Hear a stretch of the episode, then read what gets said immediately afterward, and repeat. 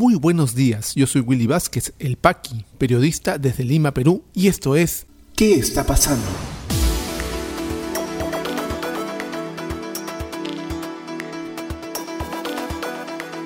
Estas son las noticias de hoy, jueves 20 de mayo de 2021.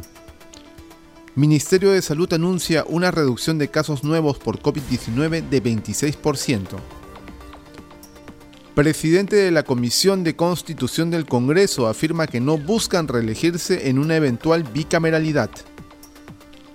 Ataque a la SUNEDU desde el Congreso. Congresista de Fuerza Popular arremete contra reforma universitaria.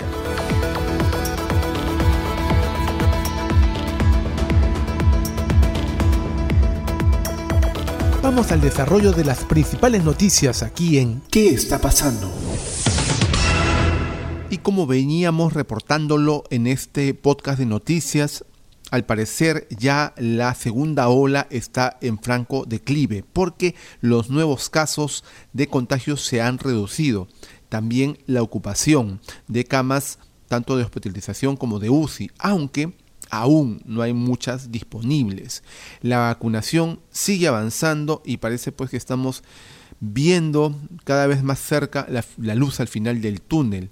Y el ministro de Salud informó pues que había una reducción importante en el número de casos, informa Perú 21. En la conferencia de prensa brindada luego del Consejo de Ministros de la tarde del miércoles, el ministro de Salud Oscar Ugarte informó que los contagios de COVID-19 en nuestro país vienen descendiendo. Y cita declaraciones de Ugarte. Semana a semana hay un descenso notorio de los nuevos casos. En la última semana respecto del anterior se ha reducido en 26% el número de casos nuevos sostuvo el ministro. Esto va en paralelo a una reducción de fallecimientos, aunque en la última semana ha habido un pequeño repunte, que no es parte de la tendencia general, agregó. En tanto, confirmó también la llegada de un nuevo lote de vacunas del laboratorio Pfizer. Esta semana recibimos 790.920 dosis de Pfizer, que es la mayor cantidad semanal hasta el momento que recibe el país, manifestó Oscar Ugarte, quien a su vez dio detalles sobre cómo va la campaña de vacunación contra el COVID-19 ya estamos en condición de pasar a los mayores de 65 años que empieza este viernes 21, a la vez que empezamos también con tres grupos de personas con comorbilidad, con enfermedad mental grave, enfermedades raras o huérfanas y quienes hayan recibido trasplantes, expresó. Por otro lado, eh, la Premier Violeta Bermúdez anunció ayer en la misma conferencia que a nivel de América Latina, Perú tiene la mayor cantidad de contratos para vacunas contra el COVID-19 sigue informando Perú 21. Declaraciones de Bermúdez. A nivel de América Latina, el Perú es el país que cuenta con mayor cantidad de contratos por vacunas contra el COVID-19, contando con 61 millones de dosis adquiridas, indicó. La jefa de gabinete aseguró que a la fecha se han aplicado en el Perú más de 2.700.000 dosis de la vacuna contra el COVID-19 y que de ellas más de 1.900.000 han recibido una dosis y 828.000 las dos. Bermúdez sostuvo que con el avance de la campaña de vacunación Yo Pongo el Hombro, los contagios se mantienen en bajada, aunque hemos constatado un ligero incremento en el número de fallecimientos la última semana. Entonces, las noticias son realmente esperanzadoras. Igual no hay que bajar la guardia, la vacunación eh, empieza a tener frutos también, la mortalidad en mayores, personas mayores de 60, de 70, 80 años se ha caído al piso, felizmente, pero por otro lado no hay que descuidarnos, porque hasta que no tengamos un 70% de personas vacunadas no vamos a poder tener realmente esta inmunidad de rebaño, inmunidad de grupo que llaman los especialistas para poder empezar a retomar poco a poco nuestra vida normal y una normalidad entre comillas, ¿no? Tengamos en cuenta que nada volverá a ser como antes y los cuidados van a tener que mantenerse.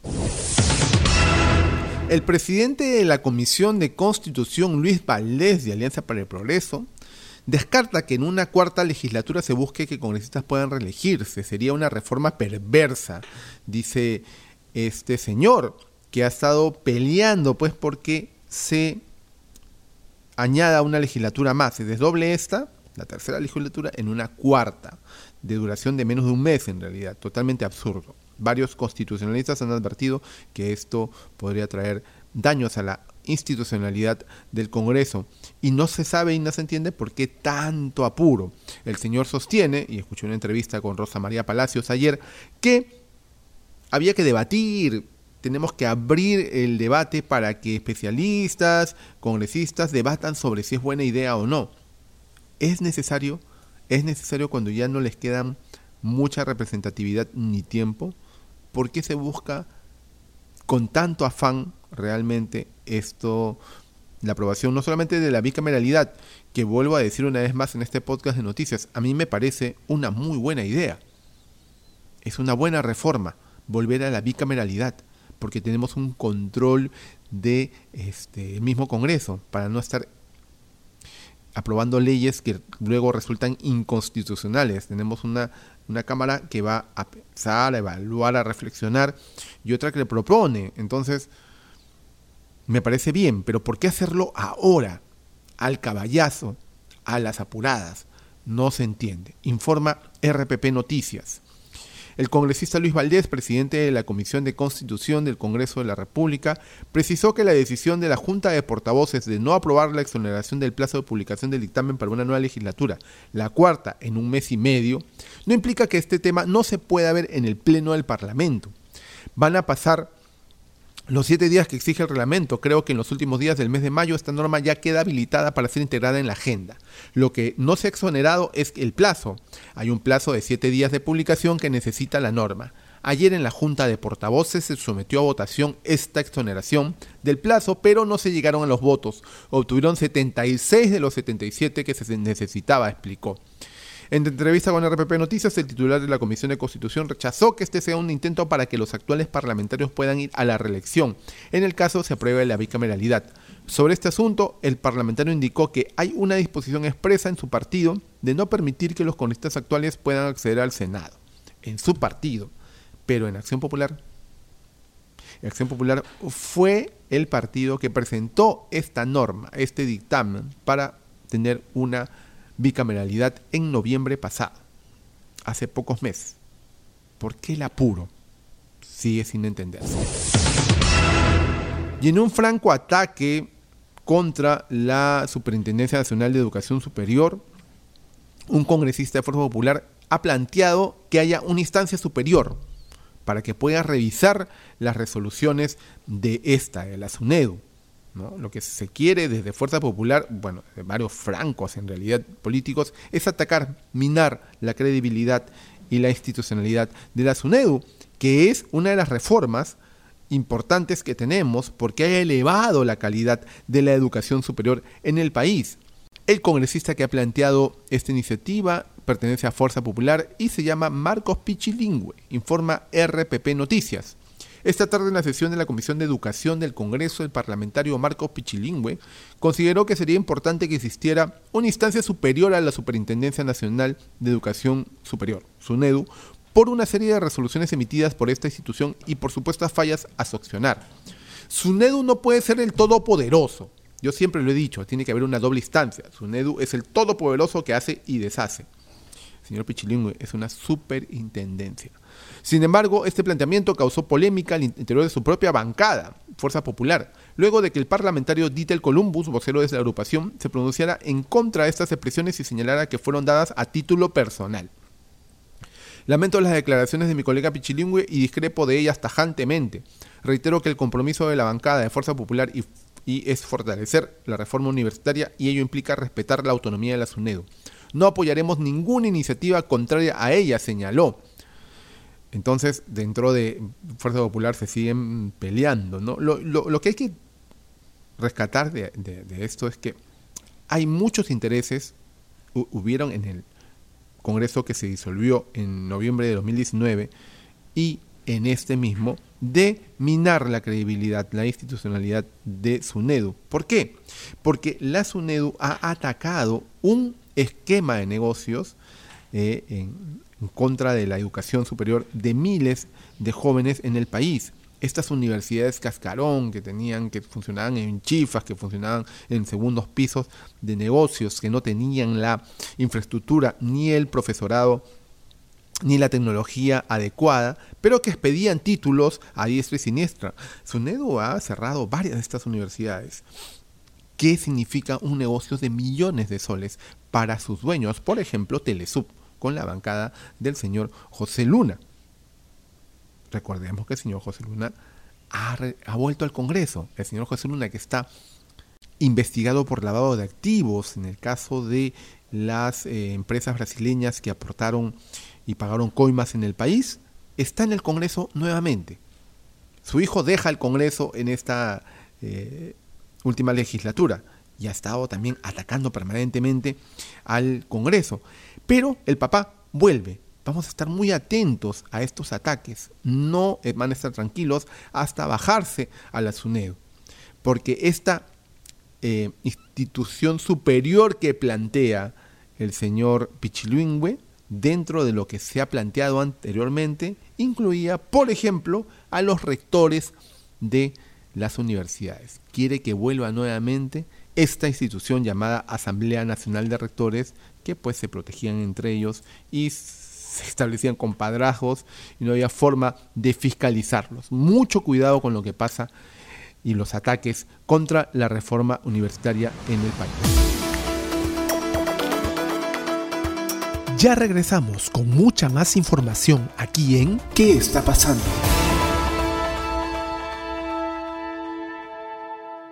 Y este podcast llega a ti por un gentil auspicio de La Mamina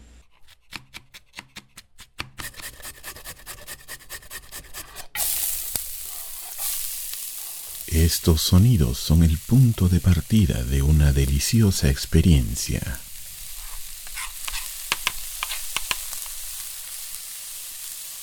La mamina, lasañas, pais y más. Cocina casera en tu mesa. La mamina, el amor se come. Delivery gratis San Miguel, Magdalena, Jesús María, Pueblo Libre. Para otros distritos, consultar tarifa de reparto. Llámanos al 910-833-575. Continuamos con mucha más información aquí en ¿Qué está pasando? ¿Qué está pasando rumbo a la segunda vuelta? Pedro Castillo asusa a sus seguidores contra la prensa en sus mítines. Reporteros son agredidos mientras que línea editorial de medios de comunicación apoya a candidata contrincante. Keiko Fujimori niega que se haya vacunado contra la COVID-19, asegura que lo hará cuando corresponda. Defensoría del Pueblo pide a la OMPE adecuaciones arquitectónicas para garantizar acceso a locales de votación. ¿Qué está pasando en la economía? Superintendencia de Banca y Seguros publicó reglamentos sobre retiro de AFP y podrá solicitarse desde el 27 de mayo. Ministerio de Economía informa que solo un 8% de los que accedieron a jubilación anticipada prefirieron acceder a una pensión. La mayoría optó por retirar sus fondos. Ministerio de Comercio Exterior anunció que Consejo Mundial de Viajes y Turismo incorporó a Perú como destino asociado pasando en las regiones? En Piura, Contraloría encontró deficiencias en la entrega de tablets a escolares y maestros de la región. Se registraron fallas en equipos, falta de conectividad y de capacitación en el uso de estos dispositivos. En Puno continúa búsqueda de helicóptero Policía Nacional del Perú que realizó aterrizaje de emergencia con cinco tripulantes. Comando Institucional ha dispuesto la continuación del plan de búsqueda y rescate. Amazonas, Ayacucho, Junín, Puno y Moquegua están evaluando volver a clases presenciales en colegios a partir del mes de junio, informó el ministro de Educación Ricardo Cuenca. COVID-19 en el Perú. La situación actual de la enfermedad en el país, según los datos del Ministerio de Salud, es la siguiente. A la fecha, son 1.903.615 casos confirmados con 2.456 casos las últimas 24 horas y 264 fallecidos. Se han dado de alta a 1.847.981 personas, continúan hospitalizadas 12.415 Lamentablemente han fallecido 67.034 peruanos y vamos inmunizando y vacunando con ambas dosis a 2.804.754 compatriotas.